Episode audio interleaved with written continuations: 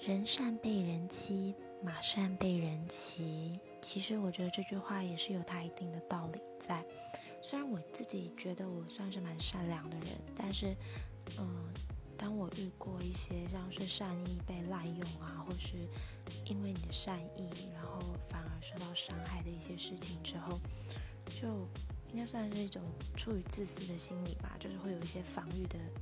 机制就是，当你在下一次遇这样相同的困境的时候，你就会选择去漠视。